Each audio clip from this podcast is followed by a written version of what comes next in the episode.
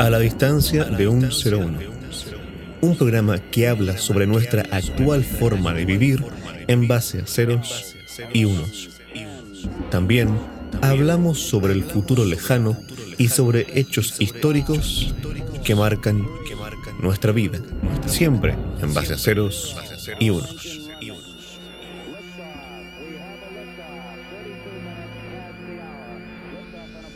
Hoy hablamos sobre el apagón de redes sociales que afectó prácticamente a todo el globo terráqueo. Una situación que va mucho más allá de lo tecnológico. Afectó la comunicación actual de muchos medios. Y también no está de más decir que provocó trastornos psicológicos por la dependencia de estas redes. Como siempre, junto a mi compañero y amigo Diego. Hola Diego, ¿cómo estás después de eh, harto tiempo sin estar conectados? Más de un mes creo, ¿no? Por lo menos.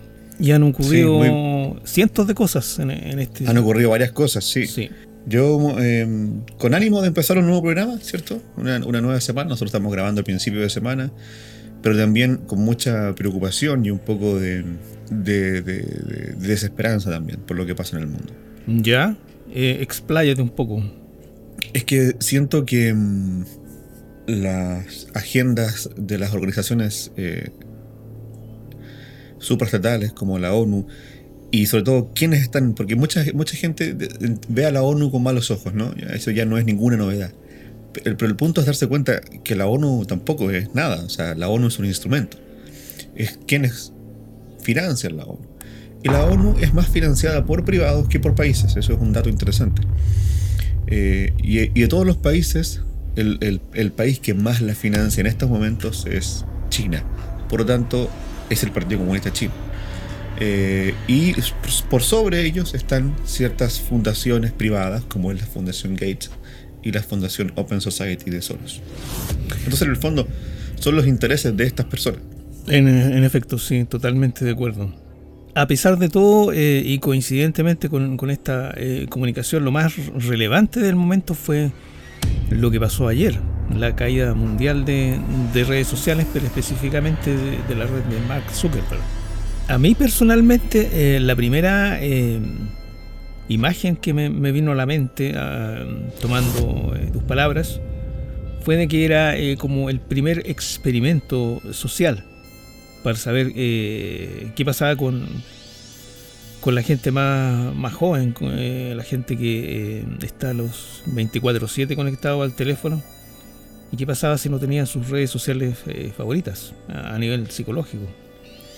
Sí, bueno, em, yo quiero em, mencionar a una persona que es Cristina Martín Jiménez ella es periodista investigadora, doctora en comunicación española. Eh, y ella es una de las personas que más ha investigado todo el asunto del nuevo orden mundial y del grupo Bilderberg, al menos en nuestra lengua. Ella tiene una gran cantidad de libros de investigación profunda. No, es una persona que se ponga a hablar de, teorías, ¿no? sino que ella investiga realmente lo que está pasando y ha investigado desde un punto de vista periodístico, no de un punto de vista de la farándula.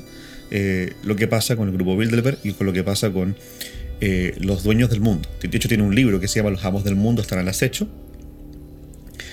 Durante la pandemia el año pasado, final del año pasado, principio de este año, publicó un libro que se llama La verdad de la pandemia.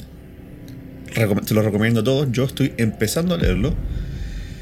Em, y ahora em, escribió una. La lanzó hace semanas o un par de meses, no estoy seguro. Eh, el último libro que lanzó se llama La Tercera Guerra Mundial, ya está aquí. Mm, interesante. Así que, y bueno, la verdadera historia del Club Bilderberg también es uno, de los. Es un libro que les recomiendo que es de. Se los digo el tiro. Para los que quieran meterse realmente en esto, de Daniel Stulin. También escribió un libro que se llama La verdadera historia del club. Estos libros ustedes los pueden encontrar tanto en Amazon como en formato físico y son la verdad es que bastante asequibles. Sobre Cristina Martín Jiménez hay una gran cantidad de conferencias y charlas que también ustedes pueden ver en YouTube si, si gustan. Y em, el tema de, del apagar Internet, ¿no? el tema de, un reseteo de Internet, em, es una cuestión que se viene planteando eh, de hace bastante tiempo, casi, casi tanto tiempo como, como el tema de la pandemia, ¿no? O sea, eh, ¿por qué? ¿Por qué se cree que esto está de alguna manera planificado?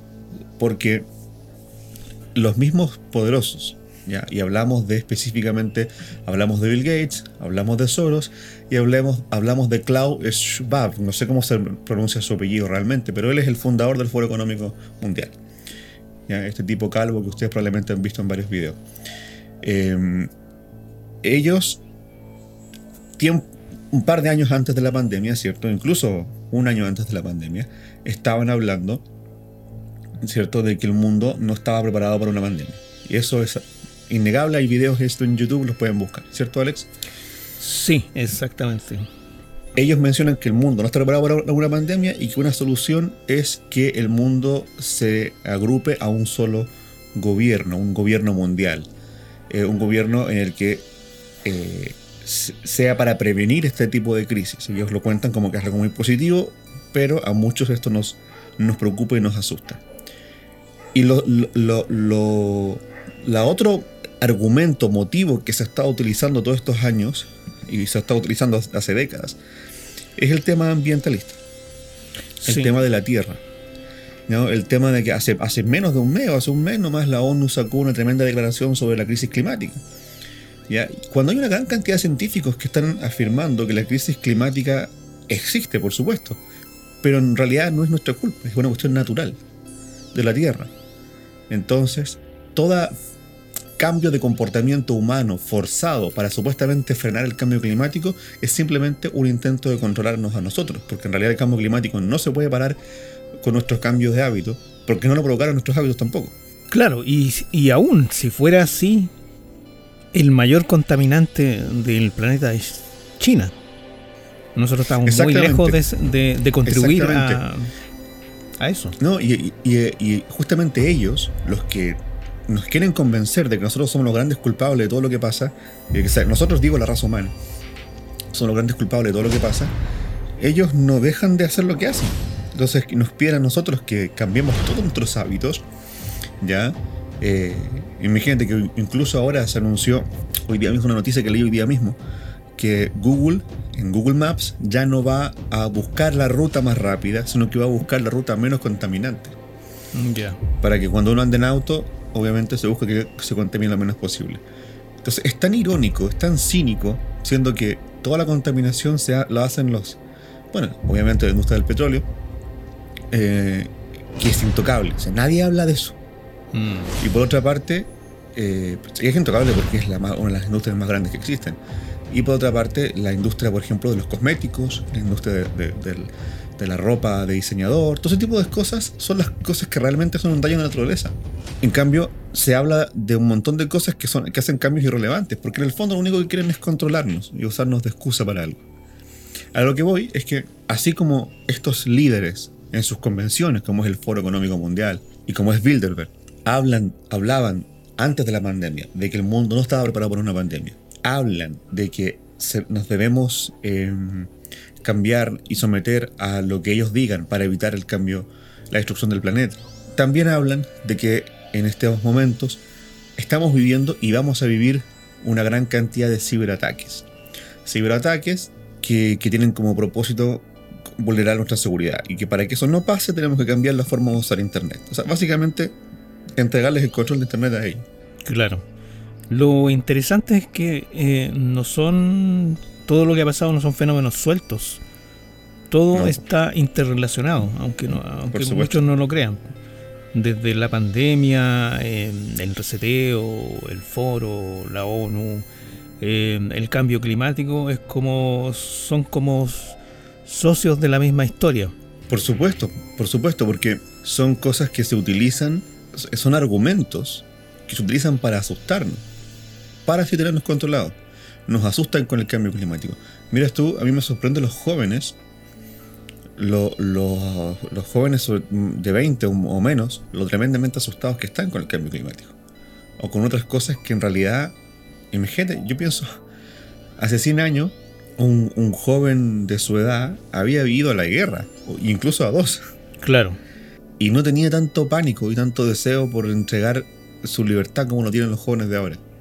los jóvenes los tienen muy asustados. Sí, es que eh, ha sido todo muy estudiado, como dicen eh, los conspiranoicos, entre paréntesis conspiranoicos, ha habido todo un estudio de ingeniería social detrás de, todo lo que está pasando. Eh, hay gente que, me imagino que quizá habrán habido mini ciudades donde se estudiaba todo este fenómeno, el comportamiento, casi como en la película La Naranja Mecánica. Volviendo un poco a, lo, a lo que pasó ayer, que también es parte de lo mismo, según mi. Bueno, este. este ah, ah, perdona. Sí, se da. Pero esto. Se, esto pasó en la noche del 4. La tarde del 4 de octubre. Eh, sí, de hecho yo tengo eh, WhatsApp conectado a mi computador y justamente ese día comenzó a dar fallas. Yo pensé que era otra cosa, pero era, era la caída que se venía. Claro. Y bueno, entonces el tema también sospechoso con el caso de Facebook, bueno, con el caso de que la falla es muy, una cuestión muy tonta, ¿no? Una cuestión como que no, no puede haberle pasado, es poco verosímil que a ingenieros de ese nivel, porque hay que, que reconozcamos que hay que ser un muy buen ingeniero eh, para, que, para trabajar por una empresa tan grande e importante como Facebook, como Google, Microsoft o Apple, y, que pasen ese tipo de cosas ya es un poco como, ¿en serio? Y y por otra parte, eran muy pocos los empleados que tenían acceso a solucionar ese problema. Eh, hoy día leí que los eh, empleados de Facebook durante la crisis no tenían acceso a, las oficinas donde estaba el problema. Solo algunos pocos empleados pudieron acceder. Eh, dejaron de funcionar sus tarjetas, así reportaron ellos. Entonces, ¿de qué es sospechoso es sospechoso? Sí, mira, te voy a ver, poner como ejemplo, no voy a dar nombres, pero sí fui testigo de, un incendio eh, en que todos sabían que iba a suceder, era inminente. Y el día en que eh, se produjo el incendio o fue provocado, eh, no funcionaban ni los grifos, ni se dejaba entrar a bomberos al edificio. Entonces estaba todo preparado para que el edificio se quemara. Y esto suena como lo mismo. Los bomberos en este caso son los ingenieros en informática que no podían entrar a solucionar el problema. A lo mejor era algo súper absurdo, pero eh, el hecho de no dejarte entrar eh, provocó todo, todo ese, eh, ¿cómo se puede decir?, extensión del problema. Claro, por ahí también escuché que lo que tú decías, que muchos ingenieros tenían bloqueadas sus tarjetas de acceso. Correcto. Es como lo, lo típico. También tengo otro ejemplo eh, de una empresa en la que trabajé y que se votó a quiebra, eh, pero una quiebra falsa y el día en que cerró eh, todas las chapas habían sido cambiadas, entonces nadie tenía acceso. Es la, misma historia siempre, pero de otra forma. Mm, claro. No, no deja de ser, o sea, es altamente sospechoso. Más lo que tú hablas sobre la falla Decían que McAfee ya había adelantado que esto ocurriría. Y bueno, entre otras cosas. No sé si has escuchado algo. No, después de lo de, McAfee no, no tengo mucha información. Ya. Pero eh, lo que sí se comenta que él manejaba mucha información del futuro, me imagino que sí, porque él es una persona de, alto nivel informático con, muchos contactos. Eh, lo que yo siempre eh, he encontrado extraño fue el arresto de Julian Assange, justo antes de que comenzara la pandemia. ¿Pero fue justo antes? ¿No fue mucho antes? No fue tanto antes, ¿ah? fue como unos meses antes. Pongámosle seis meses, pero no. Eh, a mí me dio la impresión de que el objetivo de su arresto, más que eh, culparlo de. Es una teoría mía. Culparlo de mil cosas era eh, callarlo porque eh, que una persona como él esté operativo en este momento sería sumamente nefasto para los planes de conquista mundial, por darle un, nombre. Claro. No, no me contacté con, con gente un poco más joven ayer como para saber eh, su desesperación sin las redes sociales. Eh, bueno, eso es un tema preocupante, dejando fuera el control del mundo, dejando fuera ese tema, eh, de por sí, es muy preocupante eh, la dependencia de la gente a cosas que no aportan nada. Eh, yo soy un fanático de la tecnología y eso lo reconozco y lo digo siempre. De hecho, tengo yo doy clases de, de, de organización digital, pero entender la tecnología como algo útil, algo que nos aporta a aprender, a organizarnos mejor, a tener herramientas que nos ayudan a hacer las cosas más rápido. Y las redes sociales no entran en esa categoría, mucho menos las redes sociales de Facebook, es decir, Facebook en sí, Instagram. Eh, en casos muy particulares pueden ayudarte a trabajar, pero muy particulares. En la mayoría de los casos, la gente que realmente está eh, de alguna forma adicta porque está todo el día en eso, es gente que no lo ocupa para nada productivo. Y me preocupa eso. Claro, es, es la idea. Ah, a propósito, eh, no sé si estás eh, enterado de que hubo un estudio de, de Facebook sobre Instagram y que fue oculto, en que se mm, determina que la, la red Instagram es altamente adictiva, o sea, mucho más de lo que uno pudiera pensar, pero es altamente adictiva y nociva.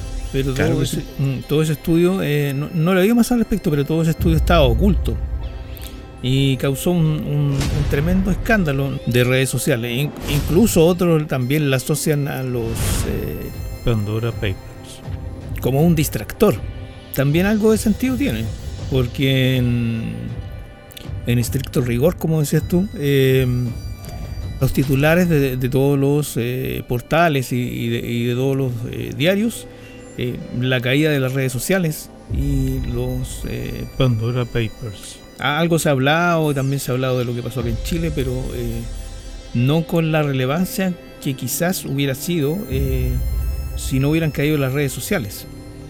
Ni tampoco se, se se pudo hablar de ello dentro de las redes sociales, como que hubo un, un borrado de memoria. Me, me parece que, que algo de sentido tiene.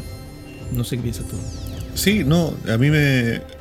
Yo me, me- me- quedo mucho con la idea de que, así como nos han convencido de que es necesario que nos encierren, no es necesario andar con mascarilla en todas partes, o que, nos, o que es necesario que haya pocas personas en, en un sitio, todo ese tipo de cosas que nos han convencido con el tema de, de la pandemia, que ojo, yo no estoy, yo no quiero que nos acusen aquí prontamente de negacionistas o nada por el estilo, que además eso es bastante desagradable porque indica la poca inteligencia de las personas al simplemente atacar sin razonar primero. ¿no? De hecho, es muy, es muy interesante porque en realidad en todos los grandes tiranías ha funcionado eso, que son los propios víctimas las que acusan a los que, a los que quieren ser libres. ¿no? Eh, en, en Auschwitz, un ejemplo, eh, los propios cautivos acusaban a los que a los cautivos que querían escapar. Eso se ha, se ha hablado, que, perdona, eh, sobre, sobre las fiestas clandestinas se, se- ha criticado mucho. Que a- habían vecinos que notaban una fiesta y automáticamente hablaban a las autoridades porque podría ser un foco de infección. Imagínate que en volviendo en Auschwitz o en cualquier campo de concentración nazi alemán existían unos guardias que se llamaban los capos, que eran los que vigilaban realmente que los reclusos que, que estaban destinados a trabajo eh, hicieran su trabajo. Estos capos eran de las SS, no, eran también judíos reclusos, solamente que les habían dado una jerarquía mayor por, por diversas razones pero también eran reclusos, o sea, eran los propios reclusos los que fiscalizaban que los demás reclusos siguieran siendo reclusos, ¿me entiendes? Claro, como una, una suerte de autoridad y de ciertos privilegios. Lo mismo que se ofrece Eh, ahora. Si Eh, exactamente, a eso refi- me refiero. en la medida que te vacunes vas a tener ciertas libertades. Y eso se ha dicho abiertamente, no, no, no es algo que yo estoy inventando. Exactamente.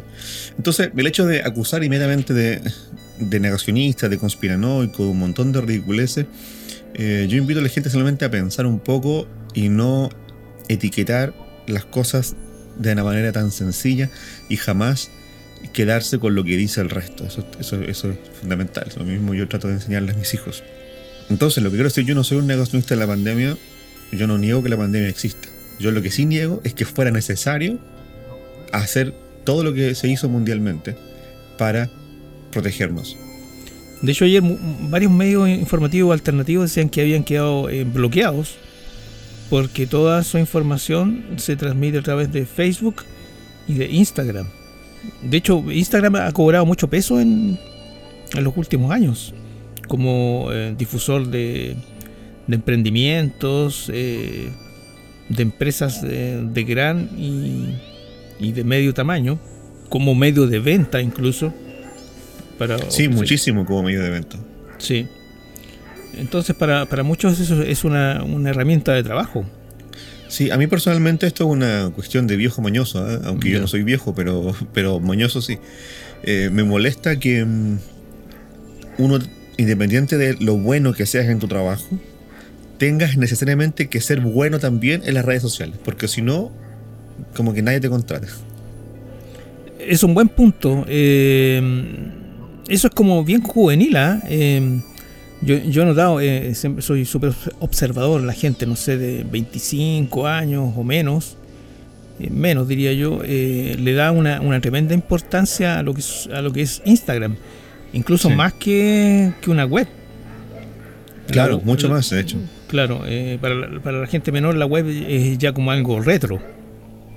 Claro, de hecho, lo, lo, por ejemplo, yo, yo que trabajo con músicos igual que tú, eh, ellos, la mayoría, no, no piensan invertir en una página web, sino que invierten en Instagram, e invierten en YouTube, invierten en tener un, buen video y promocionarlo para que YouTube lo mueva, y en caso de Instagram, invierten en o derechamente que un manejador les maneje el Instagram o en crear eh, contenido, digamos, profesional para mostrar en Instagram. Este contenido rápido, esta cuestión a mí personalmente no me gusta y esto no tiene nada que ver con...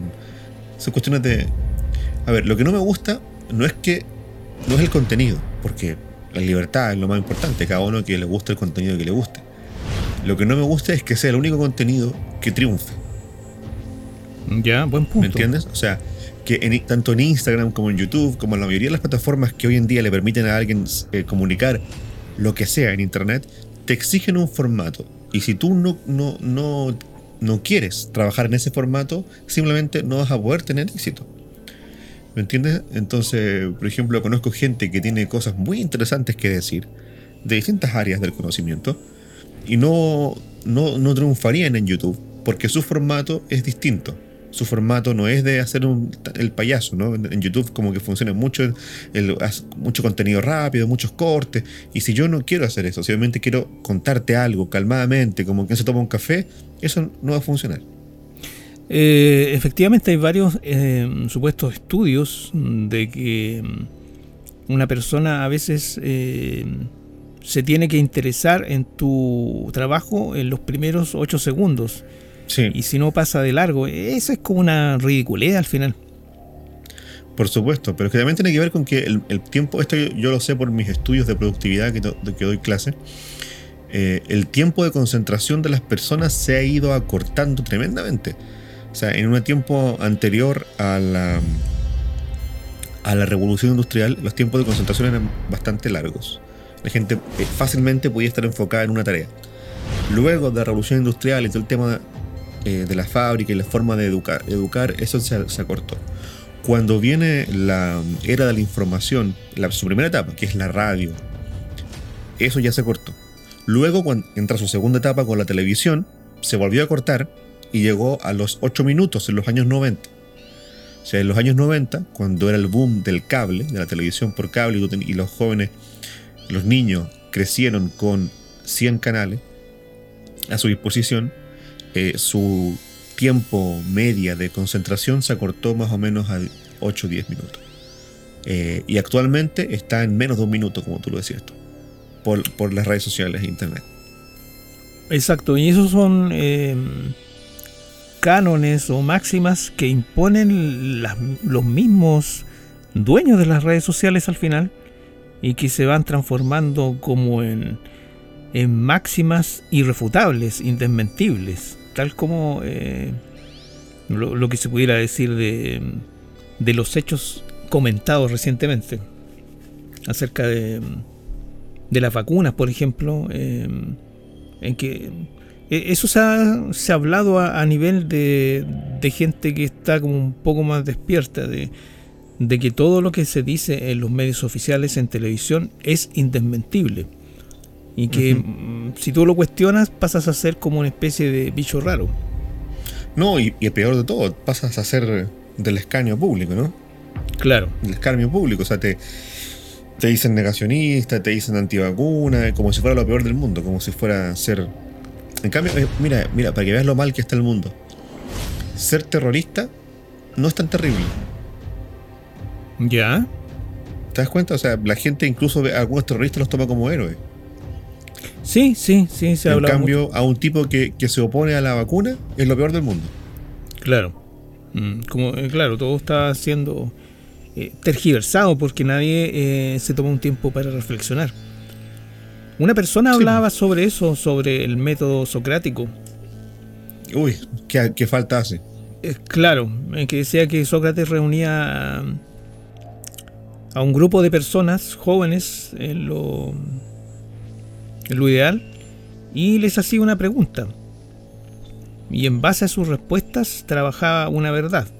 Pero ahora nadie Bueno, hace eso. El método socrático, que es la mayéutica, es el nombre en griego, ¿Ya? trata sobre el, sobre el cuestionamiento constante a la verdad para encontrar la verdad. A diferencia de la posmodernidad, es decir, la época actual, que los la mayoría de los filósofos, sobre todo los filósofos neomarxistas, postulan que la verdad no existe. Para Sócrates, por supuesto que la verdad existe, hay que buscarla. Y la manera de buscarla es cuestionando. Claro, justamente. Y cuestionando, es- y también es cuestionarse a sí mismo, ¿eh? eso, eso es ojo, es una cuestión muy importante. En, en la filosofía clásica, en la filosofía antigua, que es donde nace el concepto de ética, ¿no? que es el concepto de ética, ethos, tiene que ver con el con el, la, la- el verse a sí mismo, la circunspección de la que hablaba Sócrates también. ¿no? Él, hablaba de mirarse hacia adentro. Ya. Es eh, interesante. pues, eh, Todo eso lo hemos ido perdiendo. De hecho, entiendo que ya filosofía no existe en los colegios. No, filosofía no existe, y además la propia filosofía, la que, la que existe, los filósofos contemporáneos, eh, la mayoría lamentablemente están incluso en contra de esos conceptos. Ya. Mm. Por eso es que también los filósofos son los filósofos de los últimos 100 años, los filósofos que, que aparecieron tras la Segunda Guerra Mundial, a mi juicio son bastante culpables también de lo que, de lo que sucede. Sí, sí, sí, al- algo me, me has comentado. Que En el, en el episodio anterior, que me, Sí. me avergüenzo de- haber hablado tanto, no, no el otro día lo escuché de nuevo, pero me dije, oh, qué tan, tanto que hablé. Lo escuché mientras fui a correr, porque fui a correr, puse un montón de podcasts y me apareció nuestro podcast y no. Ya. Y, y me dio risa haber hablado tanto. Mm, Pero no es, no es malo hablar, son válvulas de escape que uno requiere. También, sí. Porque ahora nuestra válvula de escape o la, o la social son las redes sociales. Entonces de repente, eh, muchas veces me incluyo, uno escribe lo que piensa. Pero eso es mal utilizado por los controladores de las redes sociales. Para ello, yo también les quiero recomendar a nuestra audiencia quien quiera buscar un recurso saludable para desahogar la mente. Yo le recomiendo a todo el mundo escribir un diario. Sí, sí, me recuerdo que me, me- me hablaste una mucho más personal. No, claro, y así eso es algo privado que manejas tú. Lo puedes hacer en papel o lo puedes hacer digitalmente también. Eh, y es una buena práctica para sacar cosas de tu cabeza y también para después recordar cosas. Muchas veces cuando uno está en, en momentos de poca esperanza, como suele ser lo que vivimos actualmente, y, o peor aún, cuando uno entra en depresión, una característica de la depresión es que uno ve todo mal. En cambio, si tú haces el ejercicio de escribir las cosas buenas, después te das cuenta que en verdad no está todo mal. De verdad tu vida también está lleno de momentos bonitos. A mí me pasa ahora que estoy en, paso por crisis eh, psicológica y luego veo mi diario y me doy cuenta que hace un año pasaron un montón de cosas bonitas y yo no, lo- no lo recuerdo porque como estoy negativo estoy recordando solamente cosas malas y, ese, y haberlas escrito me, me ayuda. Ese es un detalle ahora que, que tú lo mencionas. eh, otro de los recursos de, de estas redes eh, monopólicas es eh, manejar tus emociones. Eh, controlarte incluso a, a través de tus emociones. Eso igual me parece interesante, ¿eh? Aparte que sea macabro. Pero pero- ¿en, en, en qué sentido lo dices tú que te controlan las emociones? Porque a mí, a mí me queda claro que controlan lo que pensamos. ¿Por qué? Porque Sí. controlan la información. No, o sea, evidentemente tú te metes a Facebook, a Instagram, a YouTube, a, donde sea. Y ese, hay un filtro de la información. Tú siempre vas a estar viendo la, noticia eh, o las noticias que te muestran o los pensamientos de la gente o lo que sea. Entonces, eh, como los jóvenes consumen la mayor parte de información desde las redes sociales o desde los YouTube y Google, por supuesto, es bastante fácil para ellos, si quisieran, y estoy bastante seguro que si quieren, eh, manejar lo que la gente piensa. Y es por eso es que no nos sorprende que todos los jóvenes piensen igual. Casi todos los jóvenes de Occidente se identifican con las mismas causas y, repiten los mismos discursos. Así que eso es, en parte, eh, el cómo se ha manejado esto. Pero es aún en más parte, esto se ha manejado mucho más por la por adoctrinamiento en las universidades. Eso eso es un hecho innegable. Pero el hecho del manejo de las emociones no lo tengo tan claro. Por ejemplo, yo pienso que en el calentamiento global se apela a tus emociones. Cuando, ah, cuando muestran imágenes de, no sé, de, ballenas eh, encalladas en la orilla, eh, todo es el calentamiento global y es culpa tuya. O, de, o eh, con decirte que yo a veces me siento culpable de botar una botella plástica en la basura, cosa que estoy tratando de evitar pero siento como un sentimiento de culpa. A eso me refiero yo, que apelan... Eh, eso no es malo, ¿ah? El reciclar la basura lo encuentro súper bueno. Claro. Pero de una u otra manera... Es, algo que te han impuesto igual. Claro, de una u otra manera tú sientes que eres eh, más culpable que, que una empresa, eh, una mega empresa en Quintero. Que contaminan más que, que una, que una empresa en China. Eh, yo siento que tratan de que nosotros sintamos eso. O por, ejemplo, con los discursos de la Greta Thunberg, que son como que apelan como, como a la gente más joven. Absolutamente, absolutamente. y que muchos se sienten identificados, incluso gente mayor. Bueno, la propia Greta misma en una apela que para solucionar el cambio climático, para mejorar la tierra y los recursos, tienen que haber menos personas. Ajá, cuidado con eso. Sí. Eso, es, Esa, esa pensamiento. Es muy interesante también porque es todo parte de una agenda. O sea, fijarse que el, el discurso ambientalista siempre está apelando a que haya menos personas.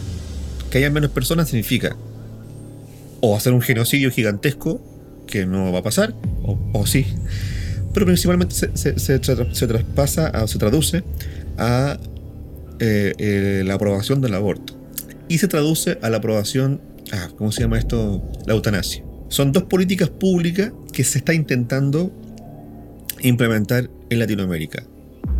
Y esta cuestión viene de hace mucho tiempo, o sea, viene de la época de, Henry Kissinger y, y Rockefeller, cuando ellos dicen de que tienen un problema de población en el tercer mundo, es decir, en Latinoamérica, y que hay que eh, promover el aborto y la planificación familiar en, Latinoamérica. Em, entonces, toda esta mm, causa ideológica ambientalista de los jóvenes termina con eso, con que los jóvenes no quieran formar familia y, con que tengan esta actitud nihilista, eh, anti, antihumanidad. Absolutamente. son ideologías antihumanistas. Me imagino que mucha gente piensa así. Sí. No, pero eso, es la dictadura de lo políticamente correcto, de lo cual hay la dictadura de lo políticamente correcto se conecta muchísimo con lo de Sócrates, ¿no? Sócrates, recordemos que es el inventor de la ética, pero además, él fue juzgado, ¿cierto? Por esto, por cuestionar eh, el, pensamiento, lo políticamente correcto, por, cuestionar eso. Y él no cedió a sus ideas. Y eso le valió la, muerte, le valió eh, su condena, que era beber cicuta y morir. Y él nunca renuncia a esto, y finalmente, bueno, él podría haberse defendido, haber pedido una especie de disculpa y, haber sido suelto inmediatamente.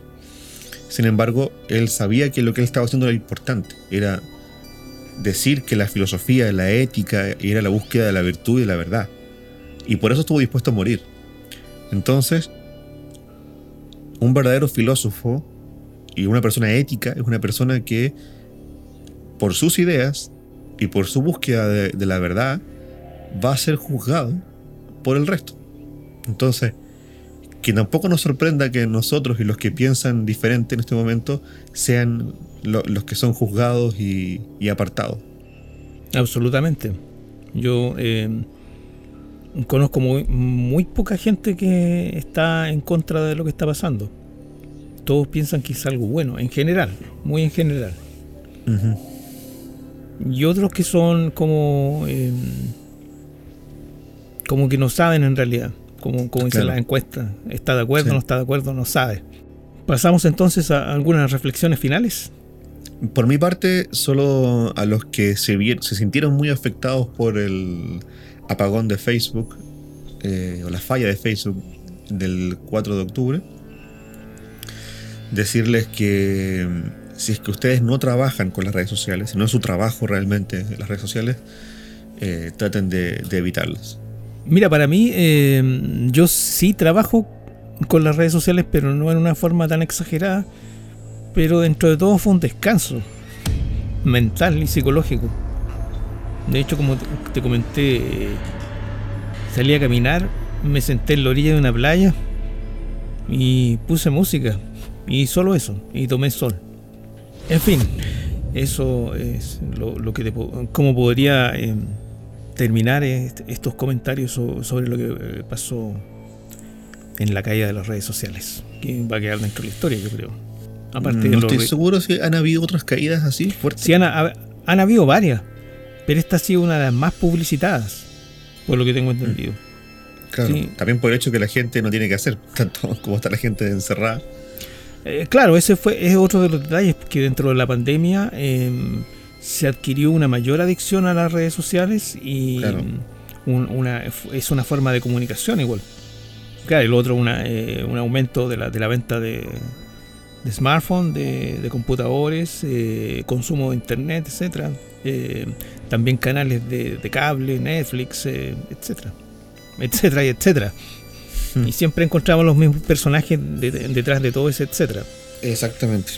Nos despedimos entonces para, eh, como lo comentamos, hablar de eh, Mark Zuckerberg y algunos detalles interesantes de su vida eh, en el próximo capítulo. Exactamente, en el próximo capítulo. Muchas gracias y continuaremos conversando sobre tecnología y realidad política mundial. Nos vemos. Nos vemos. Nos escuchamos.